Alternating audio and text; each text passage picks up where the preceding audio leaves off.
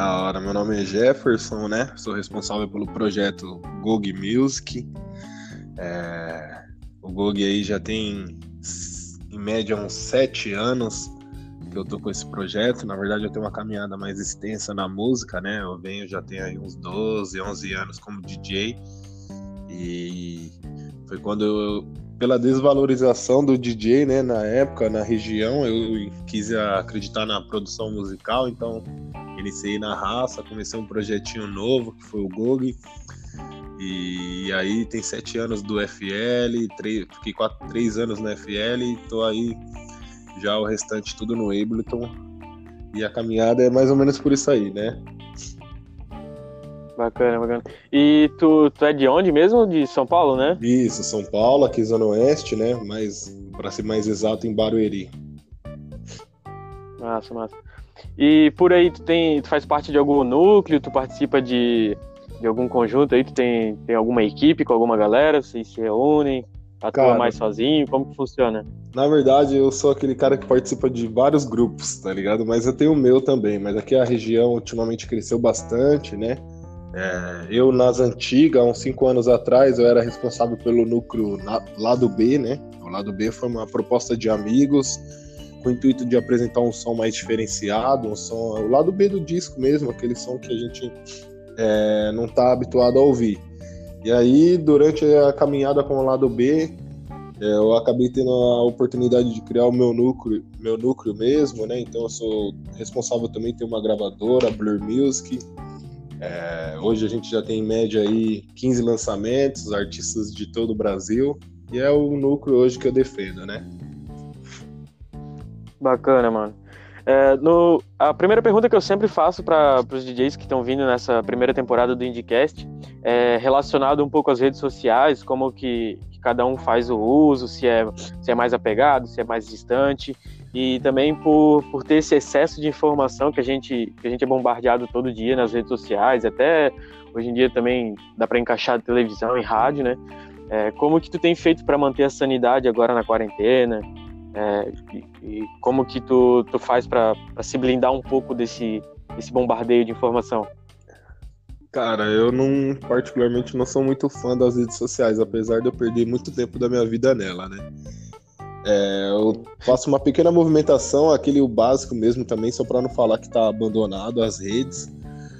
Mas a forma de me privar mesmo é. Hoje eu tenho uma filha, né, de um ano, Giovana, então é a pessoa que me, graças a Deus, me salva dessa, desses bombardeios de informações, porque aí eu passo mais tempo com ela, né? E tá, na, na atualidade hoje eu costumo fazer só aquela pesquisa básica no, nos canais de comunicações ali da internet que eu acho que são é, verdadeiros. Fico antenado e já saio também, nem me apego, porque tá difícil. Se apegar, a pessoa fica doida hoje em dia. Sim, até tinha um tempo atrás, antes da, da pandemia, né? Eu tava, tava pensando na, na questão de, tipo assim, os artistas no passado não tinha uh, redes sociais, essas coisas assim, tipo, era tudo na raça mesmo, era é, por talento mesmo, né? Era a música que mandava. Até eu tava tentando me afastar dessa, das redes sociais, a minha página, a, a, o perfil público que eu tinha, eu, eu excluí, né? Eu abandonei para tentar, tipo, engajar só o, as minhas músicas mesmo mas agora na, com, a, com a quarentena, como não tem onde, tipo, não tem uma pista para mostrar meu som, então a única forma de eu mostrar o meu trampo seria as redes sociais mesmo, né? Não tem como o artista dar, dar uma fuga disso agora.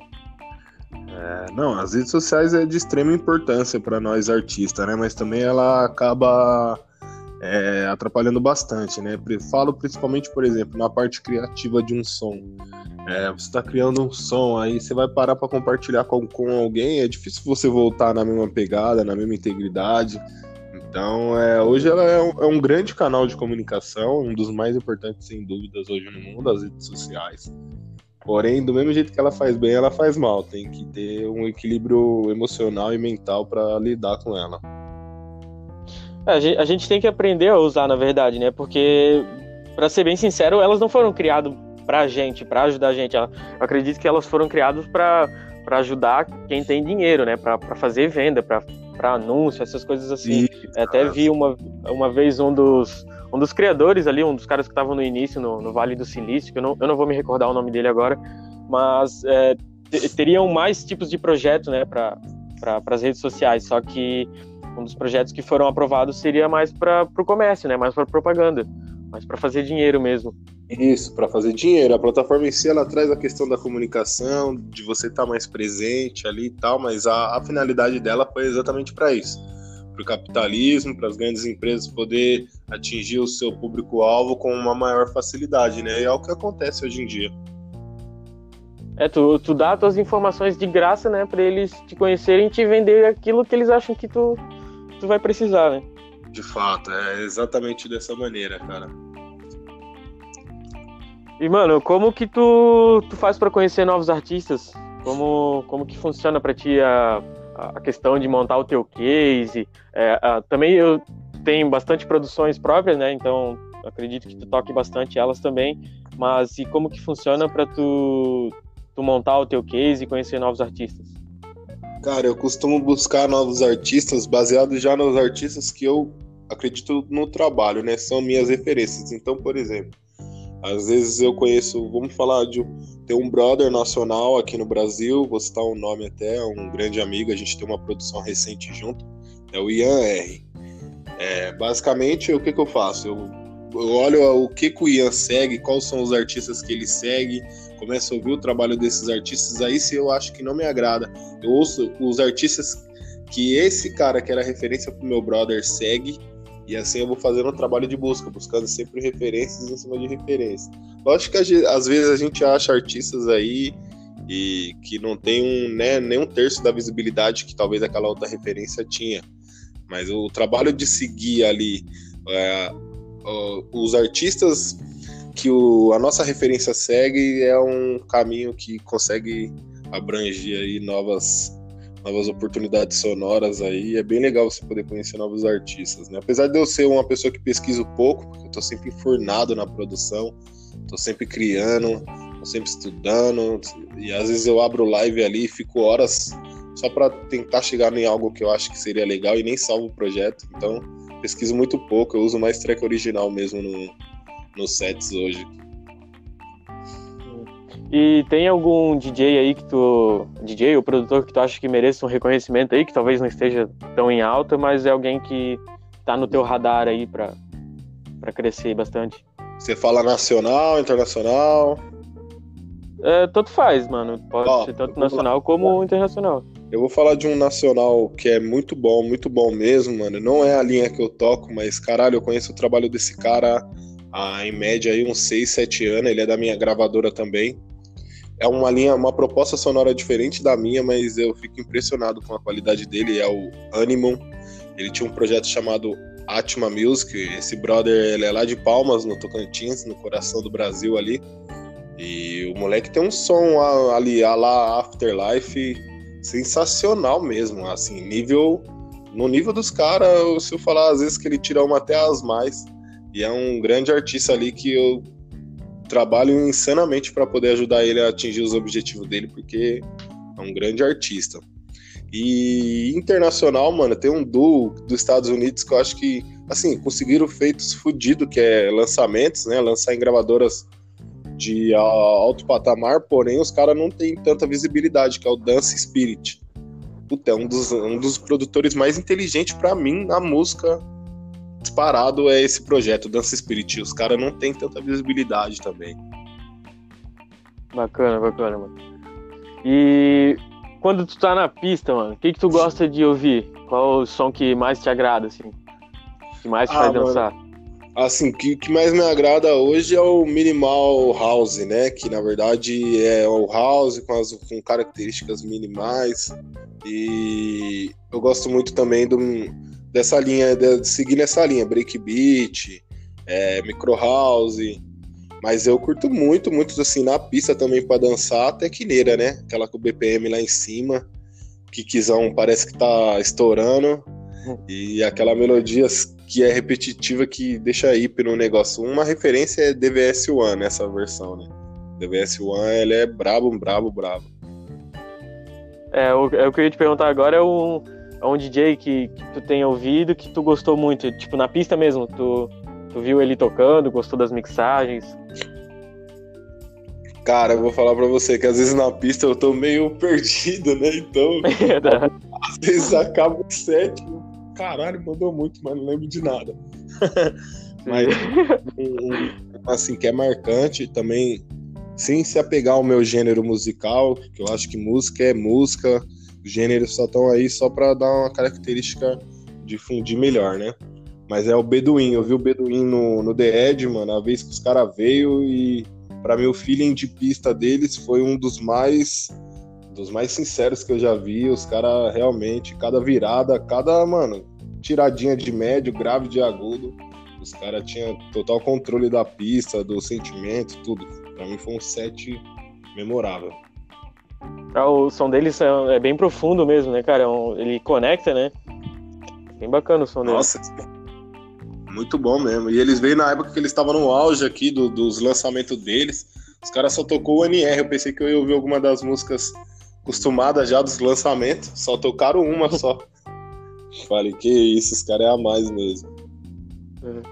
E quando tu tá em casa, quando tu tá, tá mais de boa, assim, ou então ouvindo no fone, que, que tu gosta de ouvir? É mais eletrônico também ou tu é mais aberto também para outras? Ah, não, no fone eu costumo ouvir uns rap dos anos 90, nacional, 2000 aí, que é a minha base musical, né? É, eu fui criado na periferia de São Paulo, então a gente aqui é, é desde pequenininho fazendo do rap o nosso alicerce, né? E eu sou apegadão, eu nem curto muito esses rap novo de hoje em dia. Eu acho que os caras esteticamente como tudo, querendo ou não, acontece, comercializa a ideia, né? Mas... Sim, quando vira muito comercial, acho que perde um pouco a linha, né? Não, é, os caras têm até uma final, às vezes tem até uma proposta legal ali, uma mensagem legal, mas comercializou, ela já se torna meio banal, pelo menos no meu ponto de vista, né? Nessa, nessa, nesse estilo de som. E aí eu ouço muito Sim, rap, é. eu ouço Funcionais, Sabotagem, Facção, é, os CDs do Espaço Rap. No fone eu tô sempre ouvindo rap. É raro um rap, um reggae. É, o, eu também eu acompanhava bastante a, a, linha do, do rap ali há uns dois, três anos. Até eu tava produzindo alguns beats para um, uns rappers aqui, da, aqui de Brusque, né? Oh, a gente até criou, criamos, criamos um projeto, a gente tocou em Joinville, a gente conseguiu uma, uma produtora que levou a gente para Joinville, fizemos um, um show lá. Até achei bacana que na época eu nem era tão bom em produção, assim, tipo, do nível que eu tenho hoje. Lógico que eu tenho muito a crescer, mas na época eu mesmo fazia uma, a, as masters do meu som, mas tipo, bagulho bem, bem zoado mesmo, assim, e, tipo, a gente conseguiu fechar um show. Entendo.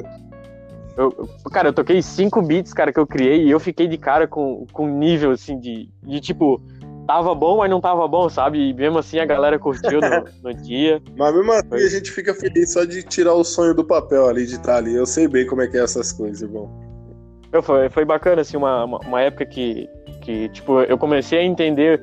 Acho que o, o meu nível de produção aumentou depois dessa, dessa fase, porque foi onde, tipo, eu me toquei de como os caras criavam a letra, né? De como encaixar um refrão, como fazer um, um tipo, tirar um pouco, filtrando para aparecer mais a voz e, e, tipo, entendendo como que funcionaria na pista também, fazendo, tipo, uma, um, um break para levantar a galera e depois, tipo, fazer a galera escutar só o, só o cara cantando. Ah, é irado, irmão, irado. Eu não tive essa experiência, mas aqui na vila até hoje. Eu faço uns beats com uns moleques aqui, tem uns moleque bom que mandam umas rimas da hora. Aí eu faço o beat pra eles. Nem coloco meu nome, nem assino, nem nada. Falo pra eles, ó, tô aí. Hoje, graças a Deus, eu tenho uma ciência melhor de mixagem, masterização. Nas antigas eu nem tinha isso. E mesmo assim os caras pegavam meu beat, me agradeciam, colocavam pra rodar aí nos lugares, mandava voz. Isso é satisfação demais poder ajudar também. É, até na, na época foi, foi a época que eu fui morar sozinho um tempo. E aí eles ouviam no quarto eu, eu produzindo som eletrônico e tal. Na época eu produzia bastante techno. E os caras começaram, ô, oh, cara, produz uns beats pra gente aí, a gente queria. A gente tem umas letras aqui. Aí começaram, começaram a encher o saco, assim, e até criei um, um, um, outro alter ego, né? Era o Phantom Beats na época. E deu, deu certo por um tempo, assim. Que bom, cara. Isso é uma experiência pra vida, sabe? É, a gente ter o dom de, de, de poder criar, né, a música e você não você não se limitar a um conceito, cara, isso é maravilhoso demais. Eu também já tentei fazer uns reggae dub aqui no meu computador. É, e eu tenho um computadorzinho bem limitado, ele me limita bastante, mas dou graças a Deus que eu tenho ele até hoje, amém, né? Mas é, o meu computador ele tem um processador bem debilitado, então eu tenho que ficar fazendo as coisas com calma, frisando. Às vezes o projeto, um negócio que era para fazer em meia hora, eu acabo levando uma hora, porque tem que frisar e tudo, passa para áudio. Mas, cara, é você não se limitar, essa é a palavra. Eu mesmo hoje. É, porque na minha caminhada eu vim ali tentando agradar gregos e, e troianos. Eu vinha produzindo o techno melódico, fazia um progressive, tirava meio que um, um deep tech, que é hoje um, um som mais tech house, mas com as características de deep. E vinha, vinha, vinha, aquele negócio me gerou uma insatisfação gigantesca. Eu até pensei em largar a música por um tempo, porque eu tava tentando agra agradar todo mundo. E aí eu falei, quer saber, eu vou, vou reformular o meu projeto, vou buscar essa identidade, a princípio, que é o que eu tô gostando mais, que é o minimal house, as, as vertentes do house aí, minimal, micro house, break beat falei, eu vou focar meu projeto principal nesse selo e vou, e vou criar um paralelo para mim continuar fazendo as coisas que eu gosto. Quando eu tiver com, com bloqueio criativo com o GOG, hoje eu uso o Ironic, é o projeto chamado Ironic Process. Processo Ironic é todos aqueles projetinhos que a gente acha que não vai dar nada. Eu dou uma acelerada no BPM, caio para tecneira, engordo o tecno. e, e aí fica daquele modelo. Hoje isso me ajuda bastante, que eu tô sempre ali pulando de um projeto pro outro e os dois estão tá em ascensão, graças a Deus.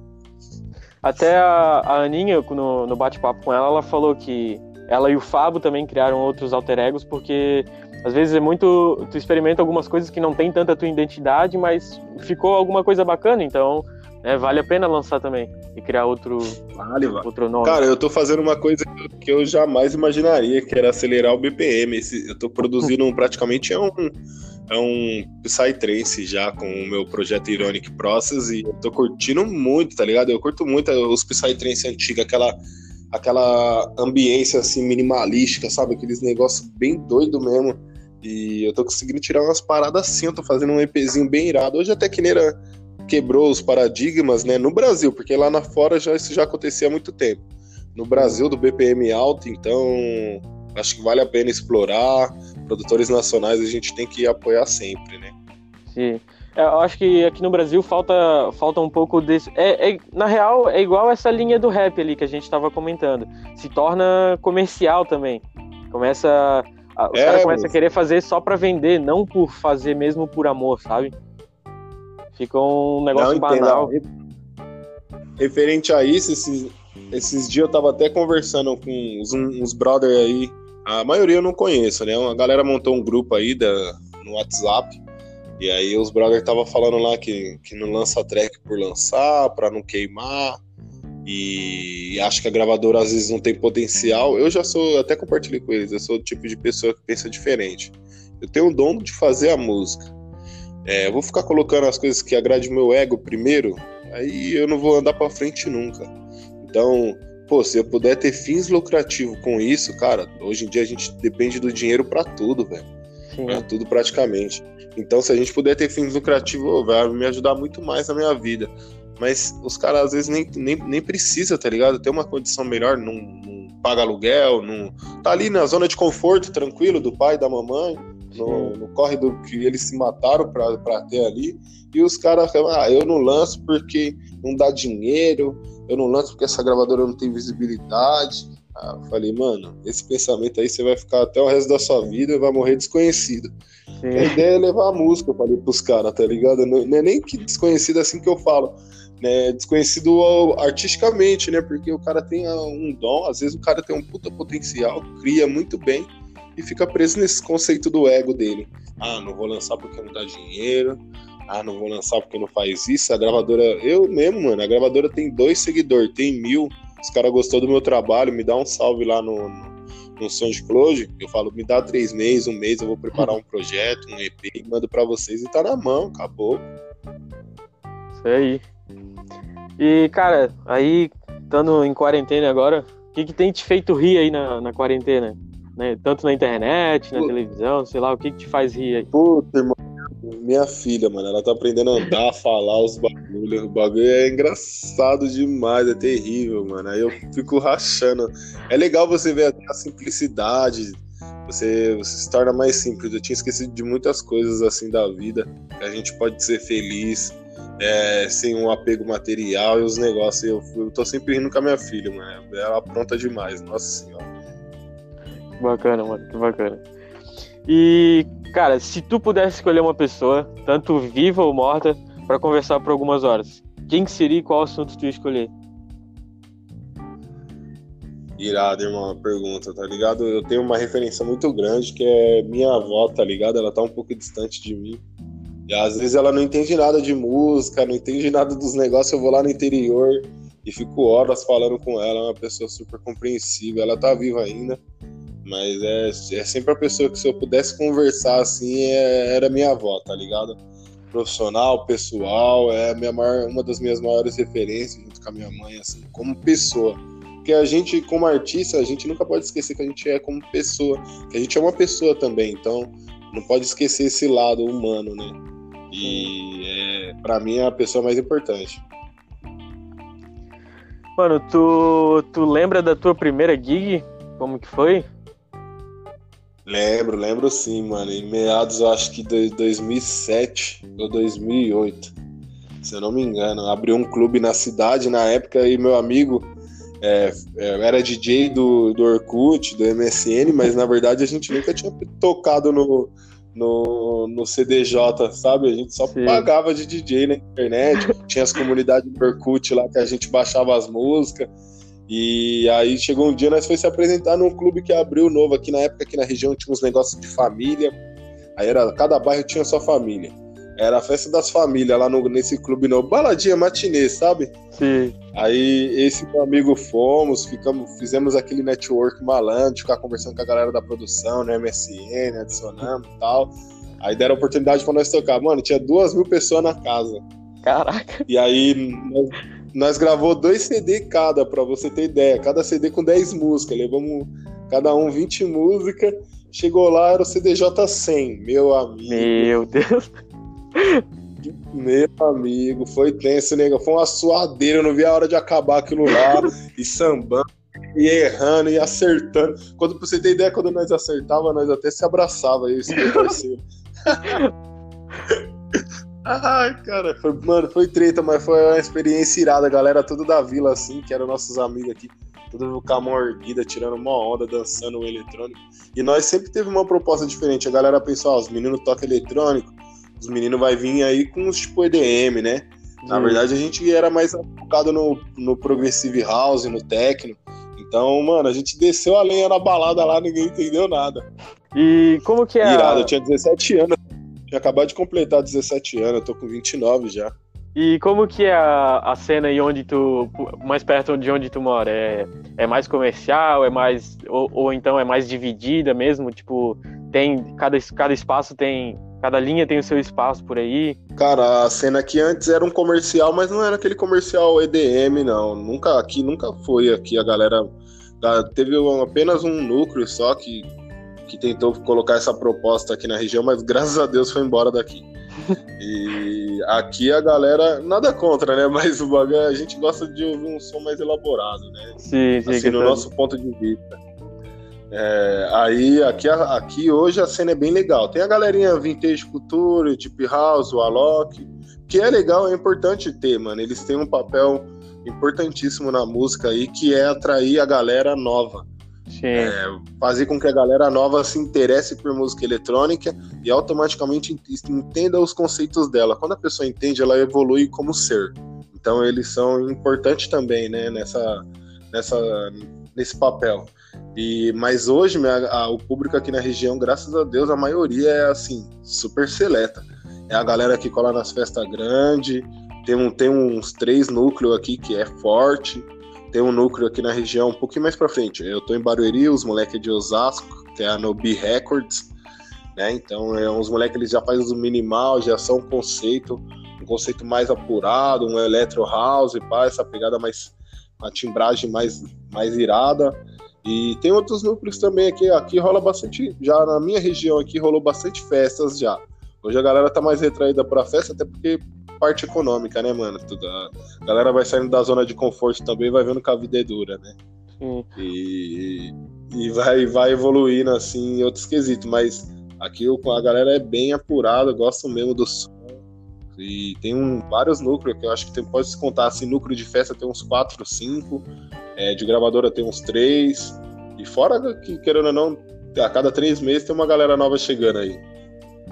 É, aqui por perto, é, Brusque é a cidade vizinha de Itajaí, então a gente tem um Arung aqui pertinho, né? Tem, tem um, um, público que gosta um, um, pouco dessa, dessa cena underground.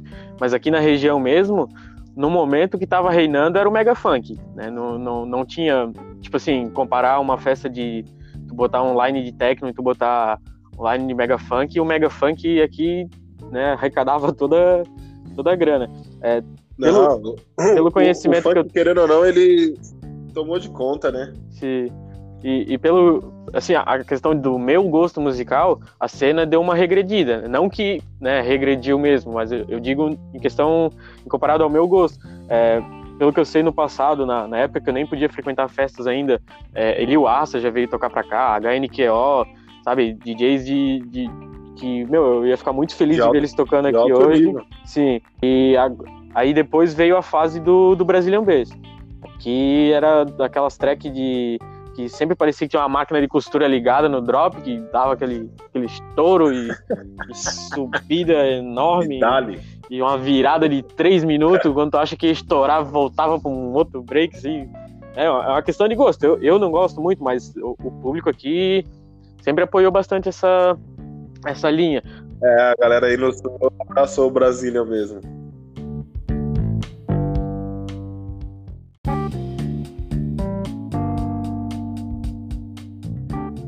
Estamos de volta? Após os comerciais. Recadinho dos nossos patrocinadores. da hora. Então, mano, voltando a falar das gigs, tu tens. É, essa é bem difícil de, de algum DJ conseguir escolher só uma, mas tu tem alguma gig que foi muito marcante ou mais de uma?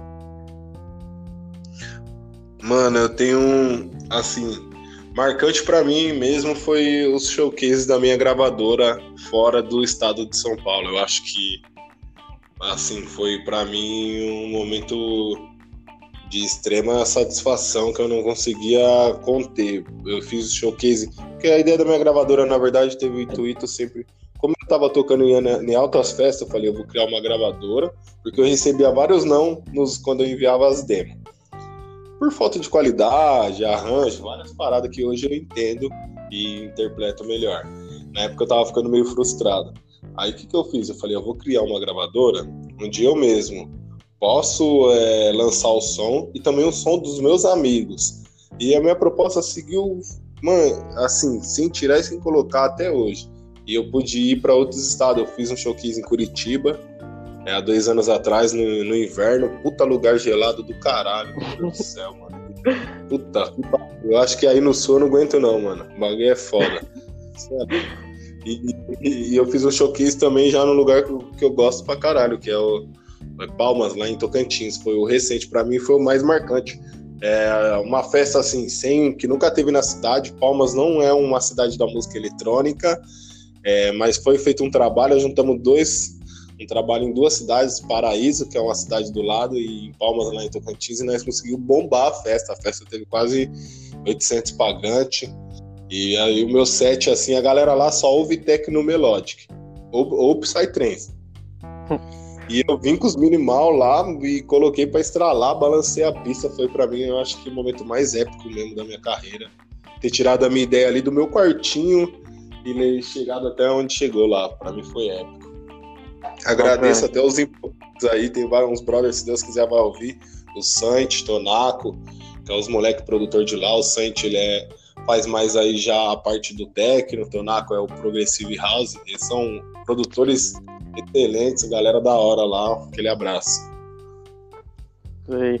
Até a, a Indica Label também eu criei por, por essa questão, tipo, fazer os, a, os rolês e chamar a galera que, que, tipo, eu achava que, que merecia estar tocando, que, que, que, que, tipo, não, não tinha tanta oportunidade nas festas, porque é, a, a, maioria dos, dos, amigos que eu tenho DJ são da mesma linha, tipo, mais underground, né? Não, tem poucos do minimal, é, alguns são do techno, tech house, mas era para juntar essa galera e também para futuramente fazer esses lançamentos. Até a gente tá, tá programando, oh, eu, o Gabriel, eu e o Gabrielzinho, até convidei o Alex de Triste para fazer uns lançamentos diferentes agora, tipo, lançar uns lo-fi, uns downtime, né? fazer um, uma pegada mais, mais experimental para para ajudar na, na, no processo criativo, né? É, desemperrar um pouco do, do que está sempre produzindo e criar coisas novas. Irado, irado. Eu também vou aparecer nessa daí, pode ter certeza. Opa, logo, logo vamos programar um, um primeiro EPzinho já. da hora, irmão. Sucesso. Obrigado pelo convite aqui, mó irado, poder bater um papo assim. É, cara, esse foi um projeto que eu sempre, cri... sempre quis ouvir algo assim, sabe? Tipo, eu sempre gostei de ouvir podcast e sempre pensei, pô, podia ter alguma coisa de, de bate-papo com os DJs. Tem, tem alguns é, canais, tipo a Latage, que fazem entrevistas, eles têm até o, o Primeira Gig, né, que eles, eles convidam os DJs para falar um pouco da primeira gig, mas nunca tinha visto algo em formato só de áudio, assim, então é, era algo que eu queria ouvir, então eu pensei, por que não criar, né? Que não fazer logo esse projeto? Criado, e hoje surgiu bastante plataforma para auxiliar com essa tendência, então tem que explorar mesmo. Parabéns, cara, é da hora. Isso aí, mano, brigadão. E, cara, se tu fosse montar um online agora é, e se incluir nele, qual seria o, o line perfeito? Ah, eu vou colocar um online perfeito, vai, com as minhas referências, que eu gostaria de estar ali na pista ali. Eu queria ver. É, seriam dois live e dois DJ set. Os DJ set abre e fecha a festa e os live faz aí o baile durante o período. É o live do Dance Spirit e live do The Alta e Mike Shannon, que para mim os caras também, para mim é os live mais inte inteligente esse daí, né? E o projeto para fechar eu colocaria o City, que é o Christian Cons e o Vlad Kaia.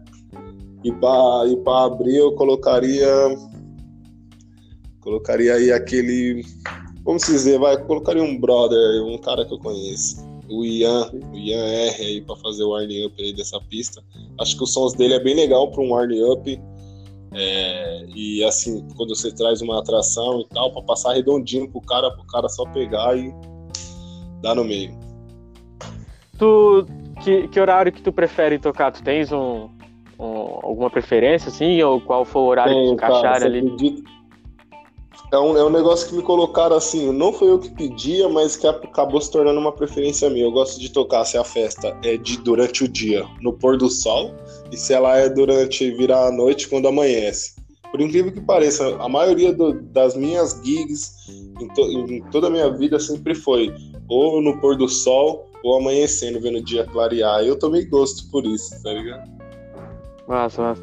Eu, eu é, por, por ser sempre encaixado ali no, no início, né, quando eu tava começando a tocar, sempre fui colocado para colocar para fazer o arm up. Foi foi onde eu fui me apaixonando também por tocar e por fazer o arm up.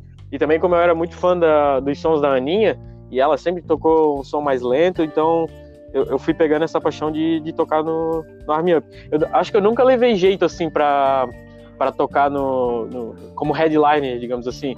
Principalmente porque aqui a galera sempre esperava algo, algo mais comercial, mais conhecido, né? E eu não, eu não consigo fazer uhum. essa linha de, tipo, tocar o que a galera quer ouvir. Eu gosto de, não, de preparar não, o preparar o meu set com, com as coisas que eu gosto de ouvir, fazer uma mixagem mais longa, deixar um, um loopzinho ali mais, mais tempo rolando, só segurar no filtro ali, soltar de novo, encaixando a próxima, tudo, tudo mais, mais, como é que fala, mais preparadinho, né? Não não soltando a lenha já. Não, não que eu não goste, já, já toquei já, mas eu prefiro o Arm Up. Não, cara, o Arm Up ele tem um papel importantíssimo, né? Quando a pessoa tem um ponto de vista do, do, do tamanho, ela consegue é, desempenhar e evoluir até para chegar num fazer um bom Arm Up. Você começa fazer, eu também sempre comecei fazendo Arm Up nas festas. Tá? Teve uma época até que eu tava já brigando com o pessoal porque eu queria tocar em horários melhores, tá ligado? Com os donos de festa. Os caras me vinham me contratar, aí muitas das vezes já não queria pagar e ainda queria colocar eu pra começar. Eu, mano, era várias resenhas dessas nas antigas, viu? Eu me envolvi em cada uma. Mas depois eu falei, bom, o que, que eu posso fazer? Eu posso valorizar a minha mão de obra E aí eu deixo na mão do cara. Se o cara quer que eu toque no começo, eu vou lá e toco no começo. E foi o que eu busquei fazer. Valorizei minha mão de obra. É, quando era um horário legal na época, eu até dava um descontinho no valor. Quando não, eu seguia com, aquela, com aquele valor mesmo, fechado. E ia lá, fazia um earning up, e aí eu desempenhei. Comecei a tomar gosto também por isso. É tudo uma questão de tempo, você tem que evoluir, né? Hoje em dia, para esse pessoal que vem aí fazer, entrar na cena, é muito mais prático, cara. Dez anos atrás era complicado, acessibilidade. É, era outra cena musical mesmo, no, no geral. Então, para você conseguir uma oportunidade era bem mais difícil, principalmente nos clubes do centro da cidade. Que era o nosso foco aqui, que é da Zona Oeste. Ir pro centro, é, Sé, Barra Funda, tá ali onde a Night Paulista acontece mesmo. E, e também porque, é, querendo ou não, né, os, os eventos têm que, têm que lucrar, né? Então é, vai pesar mais, por exemplo, um DJ que vai levar mais amigos, que vai consumir mais. Então, é, às vezes competir com isso é, é bem complicado, né? Não, é, depois chega um certo ponto que eu falei, meu, só eu quero apresentar a minha música. Então a pessoa tem que é, chegar nesse ponto assim, nesse bom senso trabalhar com essa coerência aí, que aí evita muita frustração, porque eu fui muito frustrado no começo, cara. Eu tinha uma outra percepção das coisas e, na verdade, hoje eu olho para trás e vejo que muitas pessoas só usou é, o meu sonho, tá ligado? para conseguir ter fins lucrativos. Mas que Deus abençoe, né, irmão? A vida é. Cada um tem o seu, seu, seu propósito ideal aí. Mas hoje, olhando assim para trás, assim, eu vejo que tem muita gente aproveitadora. E para nós é um sonho esse barato, mexer com a música, tá ali. Porque nós não tem condições, eu falo por mim, né? É, não tem uma condição financeira legal, nunca tive. Então, esses rolês de música eletrônica eram um rolê fora do meu patamar. E a única forma que eu consegui de chegar neles foi participando deles ali, estando ali atrás ali, seja como ajudar a divulgar uma festa, depois já como DJ que eu vim bem no começo, meus amigos ainda uma maioria foi promoter, eu era simpatizante ali da pista, depois se tornou música. Eu não, eu já comecei já entrando de cara nessa parada e a cena hoje é bem melhor, cara, bem melhor. Sim, é, eu, eu, também já comecei apostando tudo, assim. No início só criei o um interesse por, por conhecer o Virtual DJ, essas coisas assim. E eu trabalhava na, na WJ, que é uma, uma empresa de, de, bolsa de couro, sapatos, coisas assim. E um dos caras do TI ficou sabendo que, que eu gostava de fazer isso e tal. E ele conversou com o patrão, o patrão resolveu investir para eu criar sets para botar na loja, sabe? Eu, naquela época eu gostava bastante de Deep House, de dessas músicas mais de, de loja mesmo, que a galera chamava de musiquinha de elevador. Aí ele, ele me ajudou, botou a grana na frente para arrumar uma controladora e foi onde tudo começou. Eu consegui a primeira gig, depois já, já tinha feito até camiseta, né? Porque eu atuava como, como Deep Fire. É, então foi, já fui apostando tudo. Com o tempo, sim, que eu, que eu fui dando. Eu também me frustrei um pouco, né? Fui, fui dando essa desanimada. Questão de, tipo. Eu, eu ficava um pouco receoso com, com os caras que eram chamados, tipo, só para preencher o line mesmo, sabe? Eu nunca gostei de line com, com 10 artistas, com tipo, 8 horas de festa, é, tem 10 artistas, me matou sabe? também. Não, era, era complicado, porque também foi, foi, tipo, os caras não queriam pagar e queriam te colocar no, como arm up de uma hora. Às vezes já, já me chamaram até pra fazer um arm up de 45 minutos, cara. Eu, eu não, não tive nem coragem de aceitar. Ah, irado, cara. É assim mesmo, não. Ainda, pô, você ainda conseguiu pegar uma controladorazinha ali, já querendo não melhorava o feeling do já de tocar. Eu, eu, eu, na época que eu comecei aqui com o brother, a gente só tinha o virtual, baixava as tracks, gravava três CD às vezes. Cada Tocando um, no mouse. E, e, mano, e vai que vai, tá ligado? Quando tinha oportunidade de tocar lá no equipamento, ficava, nossa, uhul. Não, meu, era, era, a primeira vez que eu cheguei perto da CDJ também, meu, era, era animal. Teu, teu controle ali, a, a, aquele monte de botão, um mixer cheio de efeito. Totalmente diferente, né? Não, animal mesmo, cara, irado. É, é uma experiência única mesmo. Viu? Eu ainda só não tive a experiência de tocar em vinil, mas é uma, uma coisa que eu queria aprender também. É, eu tocar também não, mas eu tenho uns brother aqui que hoje já praticamente só mandam no vinil. Aí eu já, na época eu nunca também tinha tido contato. Hoje eu já venho mais assim, tendo contato por causa deles. Tem até alguns discos aqui que eu ganhei de presente. É, e é também, para mim, é o próximo passo, mas o meu maior sonho mesmo é fazer um live, né? Sim, é, sim. Trabalhar uma possibilidade de um live. Para mim, ainda supera tocar no vinil. Acho que você apresentar o live é que você chegou no quesito A mais, mais, mais. Isso, era isso que eu ia te perguntar. Tu tens, tens alguma projeção pro teu projeto? Algo que tu esteja preparando pro futuro, assim? Então, no caso, Cara, seria montar o live. Uhum, é, eu tô preparando muita coisa pro futuro agora. Eu ando até ah, assim musicalmente, né? Porque esse meu projeto, GOG, eu criei ele com baseado naquele projeto, tipo assim, eu já tocava antes, meu nome era, o nome do projeto era E-Project, né? Era um projeto eficaz, nós falava. Era um som que realmente funcionava, era algo que realmente ia acontecer. E aí veio meu amigo na época dos 17 até os 18, acho que até os 19, 20 anos a gente ficou tocando em praticamente todas as PVT e matinês aqui da região. Aí depois nós parou, aí ele parou na verdade, e eu não tinha computador, então não tinha como eu pesquisar, baixar música, não tinha internet.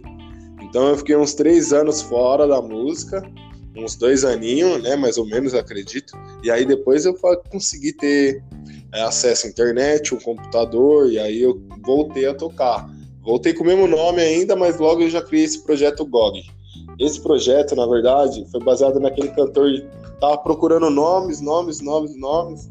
Falei, quer ver? vou colocar. Sabe o, o GOG, cantor de rap lá de Brasília? GOG, acho que eu não, não conheço, não, mano. Um, é, ele, ele é só G-O-G.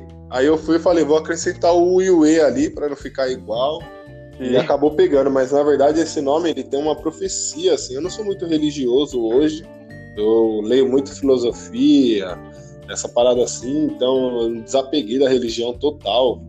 E, mas esse nome tem uma profecia muito forte atrás dele, das escrituras. Eu sempre pensei, cara, esse projeto é um projeto que eu tenho que começar, mas na verdade ele vai ser uma ponte para o que vai acontecer mesmo. E aí eu acho que está chegando a hora já depois de eu conseguir grandes feitos com esse nome, de eu inventar, vim com o meu projeto, que é o que eu vou seguir o resto da vida, e, e aí eu tenho que trabalhar melhor a parte sonora. Então esse ano eu me dediquei a estudar mixagem e masterização. Na verdade já tem no último ano também, né? Eu falei, nos, os, vou estudar dois anos. Mixagem, masterização, vou estudar a criação, feeling, porque eu quero ver uma nova proposta, um novo projeto futuramente aí. E esse projeto, se Deus quiser, vai ser o do live. Eu, eu também penso em, em, em, tocar um em live agora. Eu até, tipo, não, não, não tenho muitos lançamentos, tenho lançamentos oficiais mesmo, tenho dois, que é um remix pro, pro Gabriel na Velter Records e um EP que eu lancei pela Aya. E quando entrou esse ano de 2020, eu decidi é, entrar em hiato e voltar só quando eu tiver um live agora. Tipo, é, até continuo com alguns sets, como tinha, tinha acabado de criar o projeto da Indica Room, que era é, meio que um boiler room, né? eu ia tocar nos eventos também, mas não estava muito preocupado em, em, em, botar a carreira em ascensão mesmo, estava mais, mais preparando para criar um live e voltar futuramente já tocando só o, só o live, dando, dando ênfase na carreira do, do live, com, com um novo nome. É, eu, não, eu não gosto muito da, da exposição, eu não, não, não, eu prefiro que o meu perfil público não esteja muito muito visível. Eu também, cara. Eu queria, pensava só na, na projeção do, do, do, do, de um projeto, até estava conversando com alguns amigos em questão de tocar com máscara, alguma coisa assim, mas até descartei essas opções. Eu ia tocar normal, né? Ia sem, sem características, assim, sem nada, mas ia ia dar ênfase só em, em, em, divulgar as tracks, os sets, as coisas assim, nada, nada muito pessoal. Assim. Da hora, irmão, sucesso. Até eu, eu também curto essa parte de ficar privado. Eu acho que a minha, é, minha vida pessoal, assim, a gente não é famoso nem nada, mas a galera até pensa assim, nossa, quem vê é famoso, mas eu gosto muito dessa integridade física assim intacta ali e o projeto estralando. É, até, até achei interessante ter, ter pensado nisso antes de ter conseguido, sei lá, vai que o cara consegue, né, uma, uma ascensão meteórica, digamos assim. Uh, até fiquei feliz de, de, ter conseguido analisar tipo, tudo, tudo antes de acontecer. Eu não sei como que seria, sei lá, ter uma, uma projeção tipo um, um Vintage Culture que, foi, foi meteórico que aconteceu. Tipo, é, o cara foi visto, começou a tocar, já estava lá, em, lá no auge, daqui a pouco assim, não, não era algo que eu queria para mim, eu queria mais algo tipo. Eu, eu gosto de tocar, gosto de estar envolvido com o público, estar nos decks, mas essa questão de, de ter fã, ter, ter, ter gente puxando o teu saco ali, essa, essa não é a intenção, não. Não, é, de fato. então, mano, tens alguma coisa de novidade aí? Alguma, algum set que vai ser lançado? Alguma track, algum EP? Teve, ontem foi lançado um EP teu, né? Isso, ontem saiu um EP meu pela Conceptual Records, ali da Moldávia, do lado da Romênia, a galera praticamente anda toda junto. É um selo para mim que é de um brother, um grande amigo que eu, que eu pude fazer amizade, o Andrei de Conda. É um, um selo que, assim, antes quando eu tava migrando para esse estilo de som, eu olhava e falava, pô, aí os, os caras foda tá tudo aqui, ó. E hoje, é, ano passado eu saí no selo, consegui lançar um EP lá, mas foi no subselo deles, na Conceptual Deep. E aí o cara falou assim: Eu espero que ano que vem você consiga desenvolver um material para sair no selo principal. E aí rolou. Em janeiro eu enviei as tracks, aí deu tudo certo, saiu lá ontem. Ah, eu tô com uma parada para sair bem legal também, que é o, a minha gravadora passou por uma difusão de gêneros, né? Então eu também criei, eu criei agora um selo é, Blur Black, que é para focar na tecneira, em BPMs altos, aquela pegada mais densa e deixei o selo principal, que era Blur mesmo, Blur Music, para house, micro house, minimal house e afins. Então, eu estou conseguindo lançar é, trabalhos recentes em ambos. Lancei agora um EP Moana Kea, do Carlos Hopper, do Carlos Pires, né? E do artista Hopper. E, mano, um EPzão de tecneira bravo, tá ligado? Uns moleque bom de Brasília, sensacional o trabalho dos caras. E saiu com remix do meu outro projeto, do Animum, que é o moleque lá de Tocantins, que eu falei que eu sou fã. E também do parceiro Sartoria, que é de Brasília também, no selo Blur Music Black.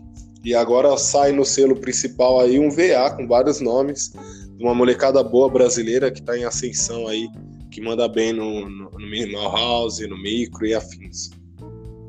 Que bacana, mano aos ouvintes aí, deixo a indicação de ouvir o Gog, o som do Gog. É, eu acho muito bacana, eu acho muito interessante teu som, é, pelo fato do, da, da, linha que eu gosto de tocar. Teu som se encaixa tanto como Arm Up, tanto quanto Headliner, né? Pela, pela linha que eu gosto de tocar. E, porque é, ah. até aquele EP que eu te mandei, o, da, da, da tua gravadora, é, é o Cognition, se eu não me engano, isso. É, é, um EP, cara, eu gostei muito porque ele, ele é bem, digamos assim, progressivo. Né? Não sei se essa é a palavra certa, mas ele parece que ele vai seguindo aquela, aquela linha reta e do nada acrescenta uma bateria. É algo que eu gosto até para tanto quem gosta de tocar as tracks inteiras, né? Fazer aquela aquela mixagem tipo de tocar a track inteira, quanto de quem já gosta de entrar com o loop lá no meio da track. É, são tracks bem interessantes para tocar. Quem, quem gosta da linha do minimal, do deep tech, recomendo bastante ouvir o som aí. Do dub, dub techno, né? Que esse álbum aí é do dub. Ah, ficou, ficou animal esse, esse, esse álbum aí, eu, eu gostei bastante. Recomendo aí para todos, todos que são fãs do, do minimal, do deep tech, do, da dubzeira, dá uma conferida. Da hora, irmão. É isso aí, cara. Muito obrigado por ter participado. Né? Em breve, na, nas próximas temporadas, podemos bater mais um papo aí, mais indicações, mais coisas novas, se tiver novidade. Legal, aí eu vou estar preparado também. É a primeira vez que eu converso assim, aí a gente fica meio perdido, dá um nervosismo. Por é. mais que é, para nós é legal demais essa oportunidade. É, até funciona mais como, como pra gente se conhecer, né? Como, como a gente mora longe e, e só a questão da, das redes sociais deu dessa aproximada aí. E eu também não, não, não sou muito de, de, de ser esse o, o, apresentador, então, é, mas, mas como alguém teria que fazer essa, essa parte, estamos aí para aprender. Mas é Legal, é... irmão. Eu te desejo sucesso aí demais pro projeto. É, obrigado pelo convite logo no início. Com certeza eu espero voltar a falar das novidades, é, falar um pouco mais aí. É, mas um breve resumo, basicamente, da caminhada é isso aí: a região, a minha pessoa em si e profissionalmente a música. É isso aí, tamo junto. Isso aí, mano. Obrigadão, uma boa semana aí pra ti. E fique em casa, caralho. fique em casa, seus filha da puta. Mano. Valeu, irmão. Valeu, mano. Abraço. Tchau, tchau.